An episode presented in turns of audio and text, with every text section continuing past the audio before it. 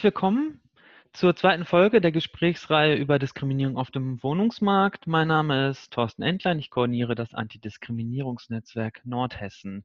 Das ist angesiedelt bei der Bildungsstätte Anne Frank in Kassel. Wir sprechen heute darüber, wie Menschen mit Behinderung und insbesondere Menschen mit körperlichen Einschränkungen auf dem Wohnungsmarkt Diskriminierung erfahren und auch, was dagegen getan werden sollte. Dafür habe ich wieder drei spannende Gäste eingeladen, die ich jetzt kurz vorstellen möchte. Max Malirsch ist Rechtsanwalt und Geschäftsführer des Mieterbundes Nordhessen. Der Mieterbund ähm, ist die Interessensvertretung aller MieterInnen in der Region und setzt sich im Namen seiner Mitglieder für eine soziale Wohnungspolitik ein. Herzlich willkommen. Hallo, herzlich willkommen zurück. Danke für die Einladung. Dr. Michael Richter ähm, ist im Alter von 17 Jahren erblindet. Er ist äh, ebenfalls Rechtsanwalt, war früher Geschäftsführer des Deutschen Vereins der Blinden und Sehbehinderten in Studium und Beruf und ist seit 2009 Geschäftsführer der Organisation Rechte behinderter Menschen GmbH, wo er Menschen mit Behinderung rechtlich berät und unterstützt. Herzlich willkommen. Ja, danke. Hallo. Und äh, Angela Heidbrink ähm, aus Kassel zugeschaltet heute ist Rollifahrerin, Diplompädagogin und Sozialtherapeutin beim Verein zur Förderung der Autonomie Behinderter, FAB e.V. in Kassel. Dort ist sie seit 27 Jahren damit beschäftigt, Menschen mit Behinderung zu unterstützen, unter anderem auf der Suche nach geeignetem Wohnraum. Schön, dass du heute bei uns bist. Ähm, meine erste Frage geht auch direkt an dich, Angela. Ähm, und zwar würde mich interessieren, welche Vorurteile erschweren für Menschen mit körperlichen Einschränkungen, die auf einen Rollstuhl angewiesen sind, den Zugang zu Wohnraum? Ja, die Vorurteile werden ja meistens nicht benannt, sondern da gibt es eher so ausweichende Absagen. Wohnung schon vergeben oder Wohnung nicht geeignet, wobei sich ja viele Vermieter die Bedürfnisse eines Rollifahrers, überhaupt Bedürfnisse behinderter Menschen und Bedarfe schwer einschätzen können. Ähm, es ist gut, wenn man dann ein längeres Gespräch haben kann, um das dann genauer auszuführen, welche Bedarfe man hat.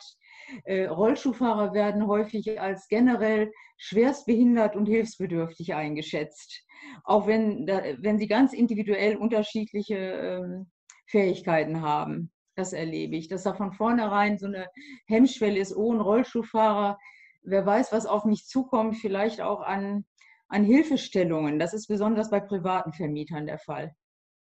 Muss ich, muss, ich, muss ich demjenigen vielleicht immer mal zur Seite stehen?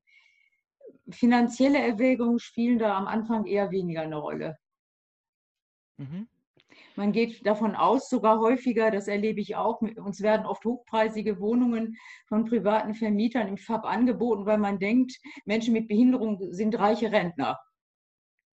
Okay. Also das erlebe ich auch. Mhm. Also sozusagen, äh, man, man hat eine Behinderung aufgrund des Alters wegen. Da, das genau, ist das, das Bild dazu. Das sind Senioren, ist ja auch manchmal mhm. so, gibt mhm. es ja auch tatsächlich. Und die können sich dann so eine meistens auch sehr große Wohnungen sogar als Alleinlebende leisten. Also es werden immer wieder sehr große Wohnungen, tolle Wohnungen, teilweise 800 Euro kalt angeboten. Ja. Mhm. Ja, auf, auf diesen äh, Aspekt der Bezahlbarkeit, da äh, wollen wir später auch nochmal zu sprechen kommen. Ähm, Michael, äh, ich wollte dich gerne mal fragen, welche spezifischen Diskriminierungserfahrungen machen denn blinde und sehbehinderte Menschen auf dem Wohnungsmarkt? Ja, ich, ähm, also generell kann man auch sagen, dass die Wohnungssuche, glaube ich, eher länger dauert. Oft werden ja auch gar keine Gründe mitgeteilt, warum man eine Wohnung nicht bekommt. Aber so die grundsätzliche Erfahrung ist schon, dass es schwieriger ist. Und äh, was ich oft höre, ist, äh, dass man den Verdacht hat und ähm, auch einfach, ja, da ist eine Behinderung Manchmal passt man einfach nur nicht in das Bild sozusagen eines smarten äh, Mehrfamilienhauses, ähm, sage ich mal, wo der Wohnraum vielleicht ein bisschen anspruchsvoller ist und wo man einfach, sage ich mal, ja, erfolgreich, jung, dynamisch äh, irgendwie nicht reinpasst mit einer Behinderung. Das ist sozusagen eine sehr oberflächliche äh, Betrachtung, aber kommt sicherlich vor. Und auf der anderen Seite, das, das, widerspricht jetzt so ein bisschen dem Erstgesagten, aber ich glaube, beides trifft zu. Das ist einfach der Aspekt, dass man ja sich unsicher ist, ob man, wenn man einen behinderten Menschen vor sich hat, der auch finanziell ähnlich leistungsfähig ist wie jemand, der nicht behindert ist, weil man eben auch irgendwie von einer Störung in der äh, Erwerbsbiografie ausgeht und sagt, also ja, was machst du denn? Arbeitest du? Viele arbeiten nicht und Erwerbsunfähigkeit und dass da eben einfach so ein, sag ich mal, schlechtes Gefühl bei Mietern vorherrscht, wo man sich dann nochmal besonders absichern möchte oder auch eben vom behinderten Menschen Besonderes verlangt, nämlich besondere Sicherheiten. Mhm. Also sozusagen die Vorgaben oder die, die Erwartungen sind dann auch höher. Ja, oder man geht, äh, sage ich mal, dieser Nachfrage, also wenn diese Nachfragen kommen, dann kann man ja, hat man noch die Möglichkeit, es zu klären und man weiß, äh, man wird ernsthaft sozusagen als Mieter betrachtet. Mhm. Aber äh, oft gehen natürlich Vermieter einfach dem Problem schon mal aus dem Weg, indem sie einfach die Wohnung anderweitig vergeben. Ne? Mhm, und so und findet man Nachweis dann, dass sozusagen die Behinderung dann der ausschlaggebende Grund ist, ist extrem schwierig zu führen. Mhm. Ähm, Max, äh, beim Mieterbund äh, habt ihr Fälle, bei denen äh, MieterInnen mit Behinderung Diskriminierung erfahren? Ähm, kannst du mal erzählen, wie das, wie ihr mit dem Thema äh, umgeht? Ja, gerne.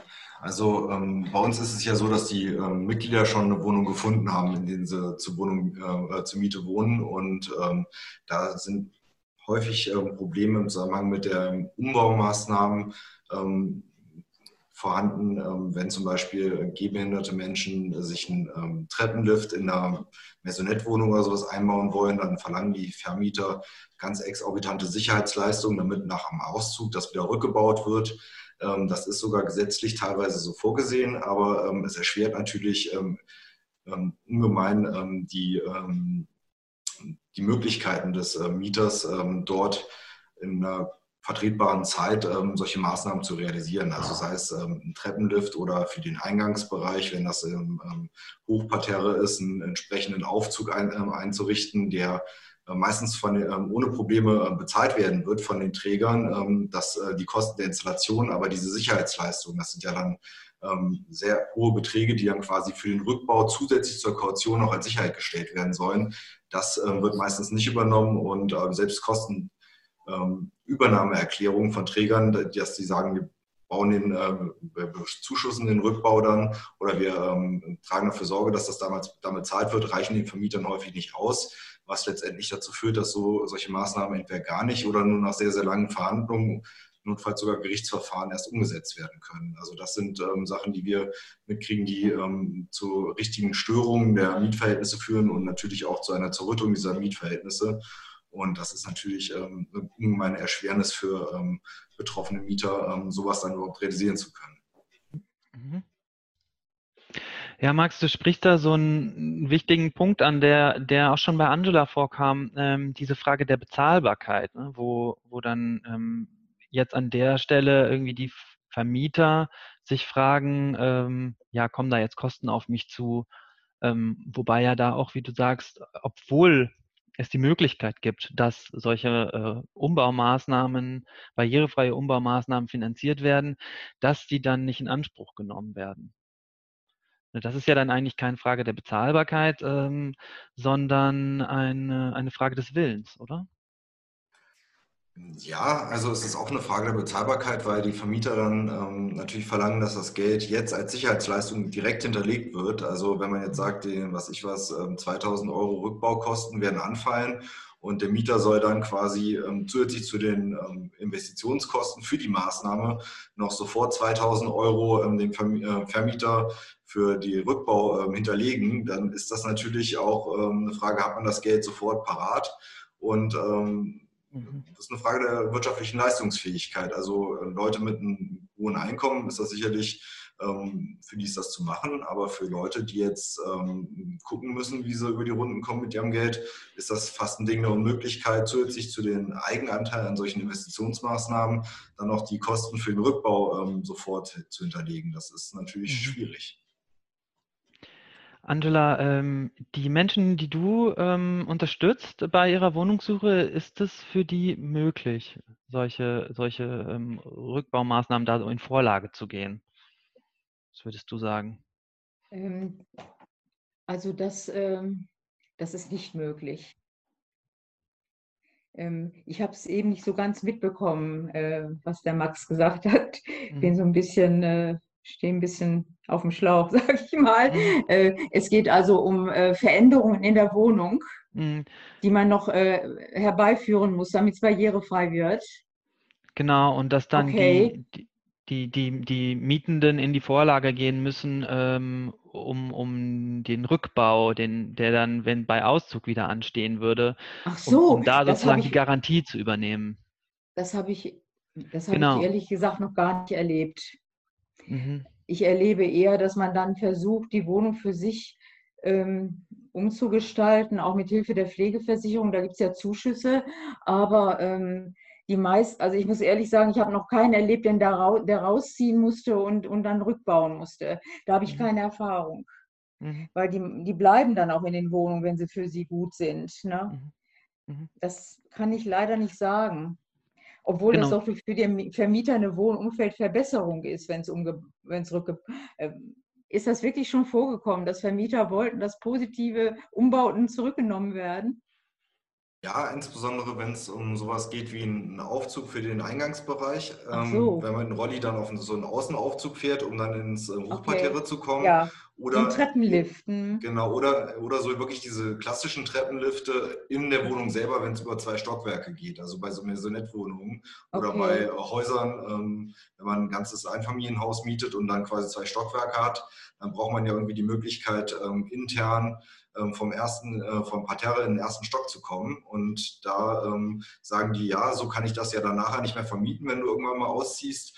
Da musst du mir jetzt quasi ähm, das Geld, das dann anfallen wird für den Rückbau, ähm, schon als Sicherheit hinterlegen, weil ich weiß ja nicht, wenn du stirbst und dann nichts mehr vorhanden ist, wie ähm, soll das dann ähm, bezahlt werden und dann muss bleibe ich auf den Kosten sitzen und da ähm, gibt es auch einen rechtlichen Anspruch, so, solche Sicherheiten ähm, einzufordern und das wenn das nicht übernommen wird von irgendjemandem, dann ist das für die Mieter eine ganz hohe finanzielle Belastung, weil sie nicht nur die Investitionskosten, sondern auch die Rückbaukosten quasi mit einem Mal im Vorfeld zahlen müssen. Ja, äh, Angela, ähm, sozusagen, du hast jetzt diesen Fall noch nicht bei dir gehabt, aber trotzdem hast du ja gesagt, die Frage der Bezahlbarkeit ist ähm, ein großes Thema in deiner ähm, Beratungsarbeit. Kannst du uns Ja. da vielleicht mal erzählen, ähm, so, so ein Beispiel geben oder mal erzählen, ähm, wa- was da das Problem ist? Du hattest das vorhin auch angerissen, dass die denken, das sind wohlhabende Rentner, die da. Ja. Mhm. Ja, also das ist eben, es gibt so diese Extreme, dass, dass wir von äh, privaten Vermietern oder auch Projekten hören, äh, die ganz erstaunt sind, dass wir die, für diese hochpreisigen Wohnungen keine, keine Kundschaft haben. Und andererseits ähm, habe ich in den letzten zwei, drei Jahren, kann ich kaum noch Wohnraum finden für Menschen mit kleiner Erwerbsminderungsrente oder Grundsicherung. Und das sind viele der schwerbehinderten Menschen im Rollstuhl auch, ne? weil davon da habe ich ja die meiste Erfahrung, weil die die größten Probleme haben, eine passende barrierefreie Wohnung zu finden. Und die kriegt man, Wohnen mit Wohnberechtigungsschein gibt es so gut wie gar nicht mehr. Wirklich, also sozial geförderter Wohnraum ist kaum zu finden. Und äh, das ist sehr frustrierend. Ich kann den Menschen eigentlich so gut wie gar nicht mehr helfen, weil die politisch-soziale Lage so ist, die ich nicht ändern kann. Und ähm, die Wohnungen, die jetzt vielleicht im Internet angeboten werden, äh, über diese Pools von den Maklern, ähm, die, äh, die erwarten dann auch immer, da steht immer gerne auch berufstätige Menschen, kein Schufa-Eintrag. Das sind nicht immer Kriterien, äh, die erfüllt werden können. Also berufstätig sind die meisten unserer Kunden nicht. Die, die haben eine Rente oder eine, eine Grundsicherung. Mhm. Und Ähm, dann wollte ich vielleicht noch, das ist so aus der Praxis, eine Kollegin, die bei uns arbeitet, eine Rollstuhlfahrerin ist, die war aber sehr enttäuscht, dass sie zum Beispiel keine Wohnung mit Wohnberechtigungsschein beziehen durfte, weil dafür hatte sie zu viel Gehalt. Und also war sie dann zurückgeworfen, äh, dann eine ganz, ganz teure Wohnung anmieten zu müssen. Das ist ja auch nicht gerecht. Ne? finde ich, weil jemand ohne Behinderung, der hat ja alle Optionen. Aber jemand mit Behinderung, der normal verdient, aber aus diesem Raster fällt, der kann dann eine sozial geförderte Wohnung barrierefrei nicht bekommen. Hm, und gleichzeitig ist die ganz teure Wohnung dann auch schon wieder äh, am anderen Ende der, genau, der Skala genau. sozusagen. Dazwischen gibt es irgendwie wenig auch, genau. Mhm. Und Barrierefreiheit ist sowieso ein ganz schwammiger Begriff. Ne? Mhm. Ja. Ähm, ja, vielleicht äh, äh kannst du uns das nochmal kurz erklären. Äh, schwammiger Begriff sagst du. Ähm, es gibt ja auch den Begriff barrierearm. Was ist denn da der Unterschied? Kannst du uns das kurz mal? Also diese Begriffe barrierearm, äh, behindertengerecht und barrierefrei, die werden oft synonym verwendet, sind aber nicht gleichzustellen. Und dieser Begriff Barrierefreiheit, ähm, be bedeutet eigentlich auch rollstuhlgerecht, wird aber eigentlich nur bei öffentlich gefördertem, bei öffentlichen Wohn, sag ich mal, öffentlichen ähm, Gebäuden hm. umgesetzt, weil da gibt es diese äh, gesetzliche Grundlage der Baunorm nach DIN. Aber die anderen Vermieter, die müssen sich ähm, gar nicht an diesen äh, strengen Begriff Barrierefreiheit halten. Und insofern muss man wirklich bei jeder Wohnung genau nachhaken, wie sind denn da die Voraussetzungen? Weil das wird gerne, manchmal steht auch seniorengerecht oder altengerecht und dann, dann ist eigentlich nur der Eingang ohne Stufen und alles andere ist überhaupt noch nicht passend. Es ist, ein, es ist nicht äh, wirklich festgelegt für privat vermieteten Wohnraum, was man da gesetzlich einhalten muss. Es gibt kein Gesetz dafür. Ähm, ja, vielen Dank. Ähm, Michael, ähm, welche Berührungspunkte hast du beim RBM mit dem Thema Wohnraum und Bezahlbarkeit? Kannst du uns da was zu ähm, erzählen? ja, ähm, also erstmal vielleicht nochmal kurz äh, zur Barrierefreiheit und Barriere sozusagen arm oder seniorengerecht oder behindertengerecht. Ganz stimmt das nicht, äh, was die Angela gesagt hat. Es gibt schon äh, in verschiedenen Landesbauordnungen, und das ist nun mal das entscheidende Spezialgesetz fürs Bauen, äh, für Neubauten auch Bindungen zum Thema Barrierefreiheit. Also dass eine bestimmte Anzahl von Wohnungen bei größeren Bauprojekten auch barrierefrei sein muss. Dafür gibt es dann nun wieder DIN-Normen, die so ungefähr sagen, äh, was barrierefrei ist. Äh, meistens gilt das aber auch dann nur für, sage ich mal, Zugang, Zugänge, äh, wann Fahrstuhl, wann ich mit einem Rollstuhl wohin kommen muss, wie was gestaltet sein muss, farblich etc. Also das gibt schon. Das ist eigentlich in den Landesbauordnungen auch sehr unterschiedlich ausgestaltet. Ähm, barrierearm heißt einfach irgendwie nutzbar und eben nicht diesen hohen Standards entsprechend. Äh, die dann weitgehend eben, äh, sage ich mal, kaum Hürden für Barriere äh, für behinderte Menschen darstellen. Das, sage ich mal, jetzt zu dem Thema. Hm, du hattest jetzt gefragt, welche Erfahrungen wir haben bei der RBM. Also wir vertreten vornehmlich individualrechtlich ähm, blinde und sehbehinderte Menschen, aber über die Einbindung äh, ins Antidiskriminierungsnetzwerk haben wir auch Erfahrungen äh, mit Körperbehinderten. Ja? Also auch da kommen natürlich äh, Diskriminierungserfahrungen. Und ähm, zum Thema Wohnen, nicht nur bei der Wohnungsfindung, sondern eben auch als Vorwand, jemanden aus der Wohnung quasi rauszubekommen, habe ich das schon erlebt, äh, gerade auch in Kassel ähm, wo eine ältere Dame auf einen Elektrorollstuhl nicht Barrierefreiheit war. Also ich sag mal, dieser Bedarf von Elektrorollstuhl ist eben auch erst entstanden. Die ist nicht als Rollstuhlfahrerin in die Wohnung eingezogen. Mithin war sie eben auch nicht barrierefrei und dieser Elektrorollstuhl konnte nicht, sage ich mal, in der Wohnung benutzt werden, sondern ich musste dann quasi von außen nach innen ähm, umsteigen. Das hatte dann zur Folge, dass sie den Elektrorollstuhl auf ihrem äh, Etagengang quasi stehen lassen musste. Und das wurde dann nun wieder zum Vorwand genommen, zu sagen, das ist brandschutzrechtlich äh, wegen der, der äh, Akkus ähm, nicht rechtens und äh, kann nicht geduldet werden. Und so hat man diesen Vorwand für eine Kündigung gefunden, was wir letztlich abwenden konnten. Ja? Also auch solche Geschichten gibt es, dass einfach auch Behinderung zu Vorwand äh, quasi äh, für eine Kündigung genommen werden kann. Äh, dann haben wir aber auch oft äh, die Frage, äh, und das ist bei uns eigentlich die häufigste Konstellation, dass behinderte Menschen bei uns anfragen, die in einer Wohnung leben, in der sie erstmal gut klarkommen. Und dann kommt eine Eigenbedarfs sozusagen Anzeige mit eben der Androhung einer Kündigung und dem Schreiben, bis dann und dann hätten wir die Wohnung gerne sozusagen zur Nutzung im Eigenbedarf. Und die Besonderheit äh, bei blinden und sehbehinderten Menschen ist, dass äh, natürlich sie aufgrund ihrer Mobilitätseinschränkungen sehr darauf angewiesen sind, dass sie sich in ihrem Umfeld äh, wirklich gut auskennen. Also sprich, die Wege zu äh, umliegenden Ärzten, zu umliegenden Geschäften etc. kennen. Und ein Umzug mit einer unglaublichen quasi Neueinarbeitung äh, verbunden ist, auch mit einem hohen Aufwand, auch mit einem hohen finanziellen Aufwand, das neue Umfeld kennenzulernen. Dazu kommt oft noch ein soziales Umfeld, Nachbarn, mit denen man sich versteht, von denen man Hilfe bekommt, was dann alles wegfällt.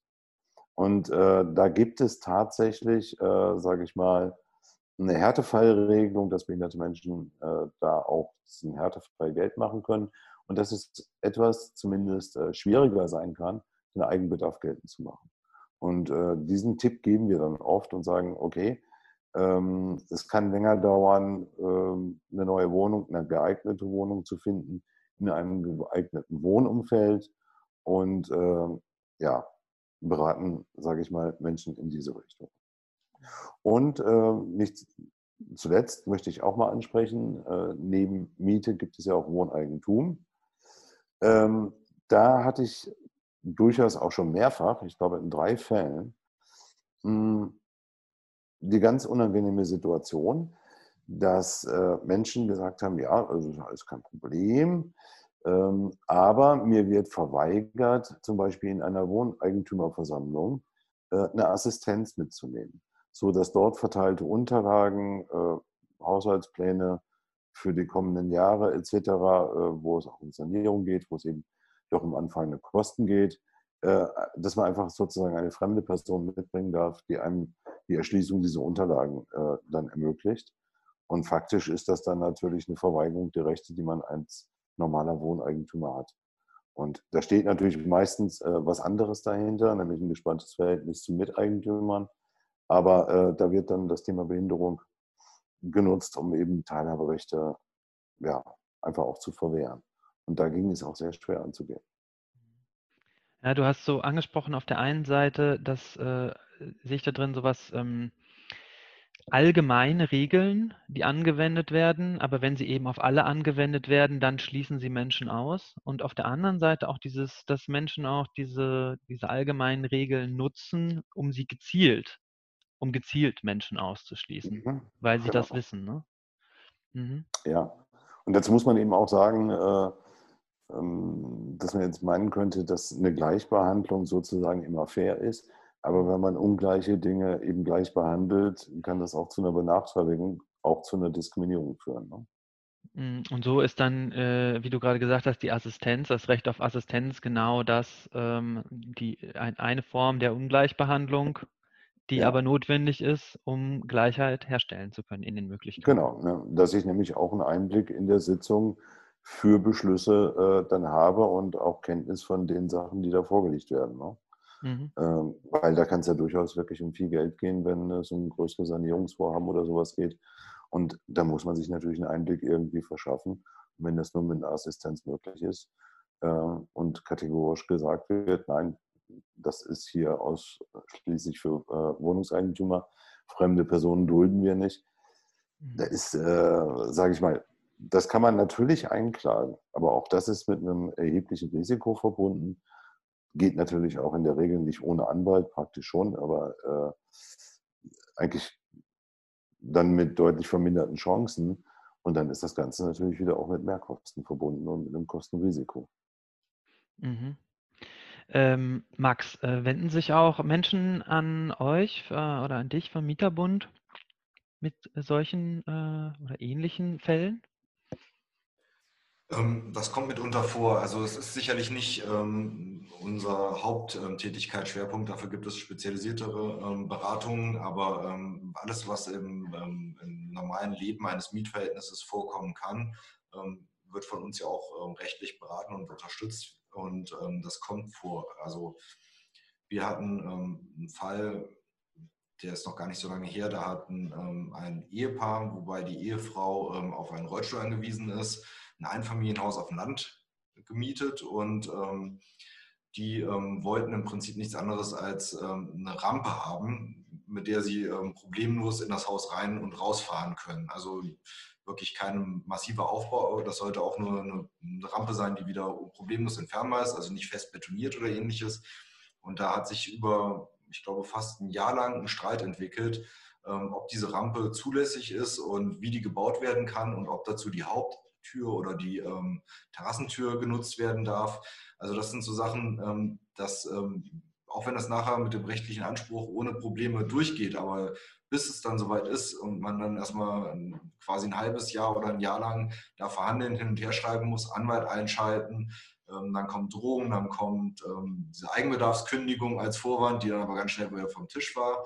Ähm, das sind so Sachen, die einfach das Leben ungemein schwer machen den Leuten, weil es einen Kernbereich ihres privaten Lebens betrifft und da ähm, solche Probleme zu haben bei den eigentlich alltäglichsten Sachen, die man ähm, und nichts Unverschämtes, das ist halt eine riesige Belastung für die Leute. Und ähm, das ähm, beraten wir natürlich auch, aber es ist ähm, wirklich ähm, ein schwerer Weg immer, bis man die Rechte überhaupt geltend machen kann und dann auch noch ähm, möglichst ohne Gerichtsverfahren, weil sonst ähm, sitzt man da zwei Jahre später noch dran und hat dann in der zweiten Instanz dann eine Entscheidung, wenn im Prinzip zwei Jahre lang das Leben quasi in, der, in, dem Haus gar nicht richtig möglich war, weil man einfachste Sachen verweigert bekommt, ohne dass man da vorher einklagt. Also es ist schon richtig schwierig. Mhm. Äh, ja, da würde ich gerne Angela fragen, äh, kannst du uns mal sagen, was bedeutet das äh, als Rollifahrerin, wenn diese Rampe äh, an der Tür, jetzt um, um, dieses Beispiel aufzugreifen, wenn die fehlt ein Jahr oder wenn, wenn es zu einem Gerichtsverfahren kommen müsste, sogar länger? Tja, das bedeutet leider, dass die Menschen sich wie im Gefängnis eingesperrt fühlen. Das ist so. Ich, ich mhm. habe und, und noch tragischer ist eigentlich, ich hatte eine äh, Kundin, die wirklich jahrelang, äh, weil ihre Behinderung fortschreitend war, aber sie noch im ersten Stock lebte, äh, die dann wirklich ähm, jahrelang, so sagte sie mir, nicht rausgekommen ist, bis sie dann endlich eine barrierefreie Wohnung hatte. Oder wenn Aufzüge ausfallen, das habe ich auch schon gehört, dass dann auch bei den Wohnungsgesellschaften das auch nicht unbedingt schneller geht. Manche warten zwei, drei Wochen auf ein Ersatzteil, bis der Aufzug wieder in Ordnung ist das ist schon eine große Abhängigkeit, in der man sich da befindet. Das ist der Punkt. Und man ist eigentlich da ziemlich auf sich allein gestellt. Also die rufen dann auch bei uns an und dann rufe ich wieder beim Vermieter an, aber oft kann man diesen Vorgang auch nicht beschleunigen oder verändern. Ne? Also ohne Rampe, wenn das, wie Max eben sagte, wenn das nicht äh, gestattet wird, man dann erst rechtliche Schritte einleiten muss, das ist wirklich schlimm. Mhm. Es müsste also vorher was passieren, eigentlich, um, um, um die Lebensqualität auch der Menschen ähm, zu ja. gewährleisten ne, in, in, der Zeit. Und ähm, da, äh, ich würde nochmal gerne in die, in die rechtliche Ebene kommen. Ähm, es wurde ja schon äh, erwähnt, dass es zum Thema Barrierefreiheit, dass es da Vorgaben gibt, äh, Richtlinien gibt, an die man sich da halten muss. Ähm, mich würde nochmal auf einer anderen Ebene interessieren, die UN-Behindertenrechtskonvention ähm, ergänzt ja die allgemeine Erklärung der Menschenrechte. Was sagt die eigentlich zum Thema Wohnen, Michael? Äh, kannst du uns dazu was sagen? Ja, äh, kann ich. Also vielleicht möchte ich dann aber erstmal die, die Stellung sozusagen, die rechtliche Stellung der UN-Behindertenrechtskonvention ein bisschen erklären. Also erstmal das Leitmotiv sozusagen der UN-Behindertenrechtskonvention ähm, ist, sage ich mal, eine inklusive äh, Teilhabe am vollständigen gesellschaftlichen Leben ja, von behinderten Menschen. Und äh, das hört sich jetzt mal ganz trivial an, meint aber, dass man eben Teil äh, der normalen Gesellschaft sozusagen werden soll und dass die Gesellschaft vor allen Dingen auch die Voraussetzungen dafür schafft. Und das ist quasi als Appell auch an die Gesellschaft gemeint, Voraussetzungen zu schaffen, dass das funktioniert. Ja? Also nicht ich als Behinderter mich anpassen muss an die, sage ich mal in Anführungsstrichen, normale Gesellschaft, sondern die normale Gesellschaft auch Möglichkeiten schafft, für mich als behinderter Mensch äh, an dem gesellschaftlichen Leben zu partizipieren. Und das gibt es, also ähm, Teilhabe hat immer zwei äh, Seiten, die notwendig sind. Also einmal natürlich eine größtmögliche Barrierefreiheit. Das heißt, dass ich quasi äh, selbst und ohne fremde Hilfe Dinge auch wirklich nutzen kann, wie zum Beispiel in Wohnungen, die barrierefrei sind. Und auf der anderen Seite, wo das nicht ausreicht oder wo das eben äh, ja, nicht zu einer Nutzungsmöglichkeit besteht, äh, der Nachteilsausgleich, also den ich individuell eine Hilfe brauche, um Dinge äh, nutzen zu können. Und äh, beim Thema Barrierefreiheit, da waren wir ja schon. Äh, das ist, sage ich mal, ein wichtiger Appell, sowas gesellschaftlich eben auch weiter ähm, zu etablieren, sich da in die Be äh, Richtung einer barrierefreien Gesellschaft zu entwickeln. Und deswegen auch, äh, sage ich mal, die Verpflichtung von äh, äh, Bauherren nach der Landesbauordnung, was in diesem Bereich zu tun.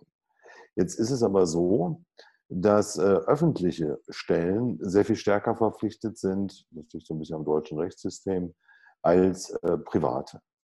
Jetzt ist aber natürlich der Wohnungsmarkt ein privater im Wesentlichen.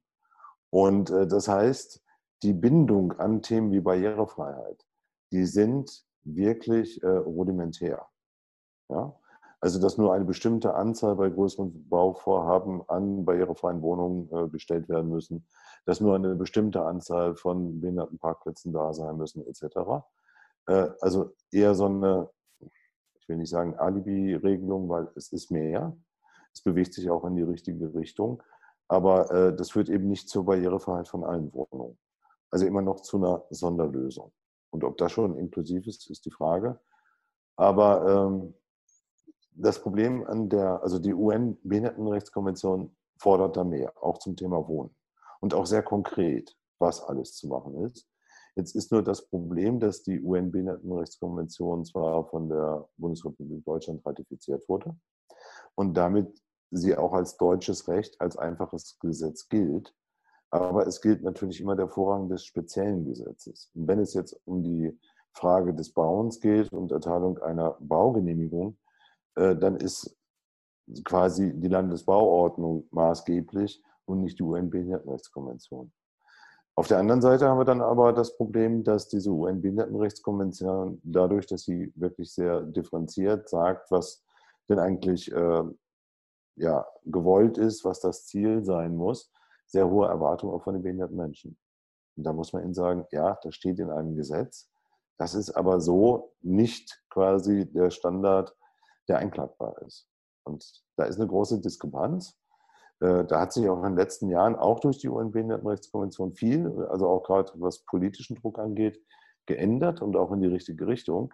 Aber das heißt eben nicht, dass von heute auf morgen die Gesellschaft barrierefrei ist und auch äh, das, sage ich mal, ohne Rücksicht auf äh, andere Interessen durchgesetzt wird. Das kann man äh, politisch kritisieren, aber rechtlich gibt es dazu eben noch nicht die Möglichkeit. Aber die mhm. Forderung muss dann schon sein, äh, dass bei, äh, sage ich mal, Nicht-Einhaltung dieser jetzt geforderten Standards und die vielleicht gar nicht so schlecht sind, die auch streng einzuhalten. Und äh, dann komme ich zum nächsten Problem äh, selbst wenn es sozusagen Forderungen in der Landesbauordnung zum Beispiel äh, nach Barrierefreiheit gibt, dann heißt das noch nicht, dass die durch die ähm, ähm, genehmigenden Stellen, also die Bauämter, auch so eingefordert wird. Also sprich einfach, dass das geprüft wird. Und das halte ich erstmal bei so einem noch relativ niedrigen Standard, der dann nicht mal immer eingehalten wird, für ein Hauptproblem. Also die UN Behindertenrechtskonvention hilft uns politisch, da Druck zu machen und auch das einzufordern. Aber in der praktischen Umsetzung ist es erstens äh, von Land zu Land unterschiedlich und äh, zweitens eben lange noch nicht da, was eigentlich Zielvorstellung ist. Das heißt, um das umzusetzen, bräuchte es sozusagen auf der untersten Ebene, also du hast ja gerade die, das Bauamt, also die Verwaltungsebene angesprochen, Ja. eigentlich eine Sensibilität dafür, dass es da Vorgaben gibt äh, und, und dass die auch äh, sehr wichtig sind einzuhalten, weil über die Folgen, äh, die das haben kann, wenn die nicht eingehalten werden, haben wir ja gerade schon gesprochen. Genau. Und das wäre sozusagen was, wo man auch konkret ansetzen müsste jetzt. Ja, und ähm, da müssen wir noch natürlich, weil wir auch schon darüber gesprochen haben, dieses Diskriminierungsrecht ansprechen. Mhm. Und ähm, wie vorsichtig, sage ich mal, Deutschland so etwas umsetzt. Und äh, obwohl man sich zu diesen Zielen verpflichtet hat, Barrierefreiheit, eben auch Barrierefreiheit von Wohnräumen, das zeigt das AGG. Weil es ist überhaupt nur anwendbar im Bereich äh, Wohnen, wenn ich das gewerbsmäßig tue. Und dafür ist, äh, sage ich mal, eine bestimmte Anzahl von Wohnungen notwendig. Ähm, und das heißt, der, der Privatvermieter mit einem Vierfamilienhaus oder so, der unterliegt sowieso überhaupt nicht der Gefahr zu diskriminieren, selbst wenn er noch so massiv sagt, ich will hier keine Behinderten haben oder eben auch andere Menschen nicht mit anderen Diskriminierungsmerkmalen. Und äh, zeigt aber eben, dass das Recht erstens nicht voll umgesetzt ist. Ja, also das, was man politisch oder zu dem man sich politisch äh, als Ziel verpflichtet hat, ähm, sondern einfach auch Rücksichten eben auf zum Beispiel äh, Miete, ähm, Vermieterverbände, also äh, Eigentümerverbände und so etwas Rücksicht nimmt. Ja. Ähm, aber das ist noch Realität und das ist aber eine politische Frage, das weiter auszubauen. Und man muss ehrlicherweise auch sagen, dass äh, die rechtliche Situation in den letzten 10, 15 Jahren deutlich besser geworden ist. Also es zeigen auch die Landesbauordnungen, die werden schärfer. Das Problem ist nur auch ein Umsetzungsstau, weil äh, Recht bekommt nur der, der Recht einfordert und Recht einfordern kostet auch Geld. Und da waren wir eben schon bei dem Thema. Es ist immer ein extra Risiko, das sind extra äh, sozusagen äh, Mittel, die ich aufwenden muss. Und wenn man dann auch weiß, dass es im äh, Diskriminierungsrecht, also im AGG, äh, kein Verbandsklagerecht gibt, also wir zum Beispiel als äh, Behindertenverband sowas gar nicht monieren können, sondern das immer äh, als Risiko an der Einzelperson hängen bleibt, dann gibt es schon auch strukturelle Dinge, die man verbessern könnte, ganz klar, um das Thema Barrierefreiheit im Bereich Wohnen auszubauen ne, und es auch stärker zu machen. Ähm, da sind wir jetzt schon auch äh, direkt auf die Ebene von, was, was müsste noch passieren gekommen. Und ähm, da würde ich jetzt gerne nochmal, äh, Max, äh, dich fragen, äh, aus der Sicht des Mieterbundes, was fordert ihr, äh, was müsste passieren, um die Situation von Menschen mit Behinderung zu verbessern auf dem Wohnungsmarkt? Also ähm, in Ergänzung noch von Michaels Beitrag, ähm, die ähm, Regelungen der Landesbauordnung ähm, sehen ja quasi nur solche Maßnahmen bei Neubauten vor. Das, Genau. Die Großteil der Wohnungen sind schon seit Ewigkeiten gebaut. Ähm, Da gibt es keine Verpflichtung, in irgendwelcher Form nachträglich ähm, barrierefreie ähm, Wohnungen zu schaffen. Das heißt, bei den ganz kleinen Teil der Neubauwohnungen wird noch ein ganz kleiner Prozentsatz dann als barrierefreie Wohnung ähm, zwingend vorgeschrieben, aber auch nur bei Größenordnungen von, ich glaube, über zwölf Wohnungen, ähm, die gebaut werden. Also da, damit ist eigentlich im Prinzip gar nicht ähm, großartig geholfen, weil ähm, zum einen nicht viel gebaut wird, mittlerweile vielleicht ein bisschen mehr, aber ähm, nur von diesen neu gebauten Wohnungen ist dann ein kleiner Prozentsatz barrierefrei zu bauen. Ne, das ähm, betrifft ähm, ungefähr 95 Prozent der bestehenden Wohnungen in keinster Weise. Also da wird auch auf lange Frist äh, nicht über die Ba- Landesbauordnung irgendeine Änderung herbeigefügt werden. Ähm, meines Erachtens wäre es sinnvoll, dass man auch bei ähm, Sanierung und Modernisierungsmaßnahmen zwingend ähm, eine Quote einführt, ähm, dass ähm, Wohnungen, wenn sie saniert oder ähm, modernisiert werden, dann als barrierefreie Wohnung umgestaltet werden. Das würde jedenfalls den ähm, bestehenden Wohnraum betreffen und nicht nur den neu geschaffenen Wohnraum. Das wäre schon mal ein großer ähm, Vorteil, wenn man sowas hinkriegen würde. Und zum anderen, ähm, dass ähm, die äh, Frage der Diskriminierung, auch mittelbaren Diskriminierung, ähm, wesentlich mehr ähm, individuelle Rechte zulässt und aber auch, ähm, wie schon erwähnt, ähm, die Möglichkeit, dass ähm, ähm, von Institutionen und Verbänden ähm, Möglichkeiten geschaffen werden, sowas zu überprüfen zu lassen. Also dass nicht der Einzelne sich selbst dem Risiko eines Prozesses oder eines Rechtsstreits aussetzen muss, sondern dass man da generell von Interessenverbänden Möglichkeiten schafft, eine rechtliche Kontrolle herbeizuführen, wenn irgendwas geplant wurde wird. Ähm, das äh, erscheint mir jedenfalls ähm, für den Einzelnen eine größere Erleichterung zu sein, als wenn er sich als ähm, Einzelperson gegen vielleicht eine große Wohnungsbaugesellschaft rechtlich zur Wehr setzen muss. Also da ist sicherlich einiges im Argen und gerade durch diese Verpflichtung oder eine mögliche Verpflichtung bei bestehendem Wohnraum, wenn was gemacht wird, baulich, dann solche Aspekte auch zwingend zu berücksichtigen. Das wäre schon äh, extrem hilfreich, weil modernisiert werden ähm, wird in Zukunft auch immer wieder äh, oder es ist erforderlich, ähm, Wohnungen zu modernisieren. Und wenn dann quasi, ähm, sagen wir mal, 10 Prozent der Wohnungen barrierefrei umgebaut werden würden, hätte man eine ganz andere Zahl an tatsächlich verfügbaren barrierefreien Wohnungen, als wenn nur die Neubauten betroffen sind. Mhm. Äh, zum Abschluss, äh, Angela, äh, auch an dich die Frage, was muss sich strukturell ändern, um den drängendsten Problemen von Menschen mit körperlichen Einschränkungen auf dem Wohnungsmarkt entgegenzuwirken? Und äh, mich würde auch interessieren, ähm, da an der Stelle, wo denkst du, wo kann die Lokalpolitik auch jetzt schon direkt handeln? Ja, ich kann mich dem nur anschließen, was schon gesagt wurde die Lokalpolitik, ja, ich sag mal, gut wäre, wenn auch in der Lokalpolitik mehr Menschen mit Behinderung säßen. Ich sage, äh, die, die dann auch die Interessen damit eher reintragen könnten. Ich würde auch dafür plädieren wollen, also es fehlt an sozial gefördertem Wohnraum, besonders auch an kleineren Wohnungen, weil viele Menschen mit Behinderung sind, leben alleine. Ähm, zwei Zimmerwohnungen fehlen immer mehr äh, bezahlbarer Wohnraum, geförderter Wohnraum und dann eben mehr Beteiligung der behinderten Menschen an Projekten, würde ich mir wünschen. Ich erlebe dann schon, dass ab und an entstehen Neubauprojekte, auch von Wohnungsgesellschaften, die aber in einer nicht für behinderte Menschen, gerade Rollstuhlfahrer, in einer nicht so idealen Infrastruktur sich befinden. Weil da geht man halt von, von, von Projekten aus, die sowieso schon bestehen, also Wohnungs- ähm, Wohnraum ist dort schon da, da wird nochmal neuer Wohnraum geschaffen am selben Ort, aber die Infrastruktur ist nicht gut. Liegt zum Beispiel wieder am Berg, das hatten wir kürzlich auch. Dann hat, hat sich die Gesellschaft gewundert, warum sie die Wohnung jetzt doch nicht an behinderte Menschen vermieten konnte und, und äh, folgert daraus, ach, dann wird ja doch der Wohnraum nicht so gebraucht.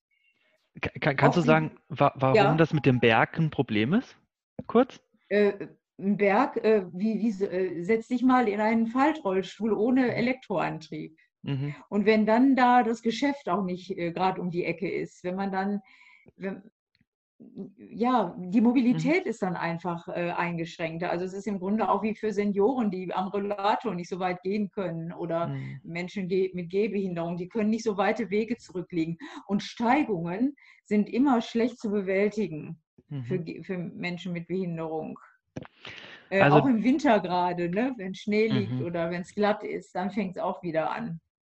Ja, da, da sprichst du auch wieder das Thema, ähm, das Michael vorhin angesprochen hatte, dass das Wohnumfeld auch an, dass das auch so gestaltet sein muss, wichtig, ähm, ja. dass Inklusion möglich sein kann. Ja, genau. Mhm. Und, und mehr Beteiligung von, von Behindertenverbänden bei, äh, wenn, wenn etwas geplant wird, dass es dann nicht so so unglücklich läuft, dass es dann hinterher doch die, den, den Bedarfen nicht gerecht wird. Mhm. Aber wie man das, ja, wie ich schon sagte, wie man das politisch erreichen kann, durch, durch die Arbeit des Netzwerkes vielleicht auch. Ja, ähm, in, äh, wir haben jetzt äh, viel gehört, äh, wie ähm, Menschen mit Behinderung auf dem Wohnungsmarkt Diskriminierung erfahren, welche Folgen das auch in ihrem Alltag für sie hat, welche Einschränkungen das auch für sie birgt, äh, ganz unabhängig davon, ob das absichtlich ist oder ob das unabsichtlich geschieht und vielleicht einfach nur aus ähm, mangelnder Kenntnis, ähm, ist dann doch eben eine äh, entstehende krasse Einschränkung in der Lebensqualität. Ähm, und äh, auch mit Hinblick auf die Vorgaben, ähm, die auf beispielsweise der menschenrechtlichen Ebene oder auch auf gesetzlichen Ebene gemacht wird, gibt es da eben noch viel zu tun, wie wir gehört haben.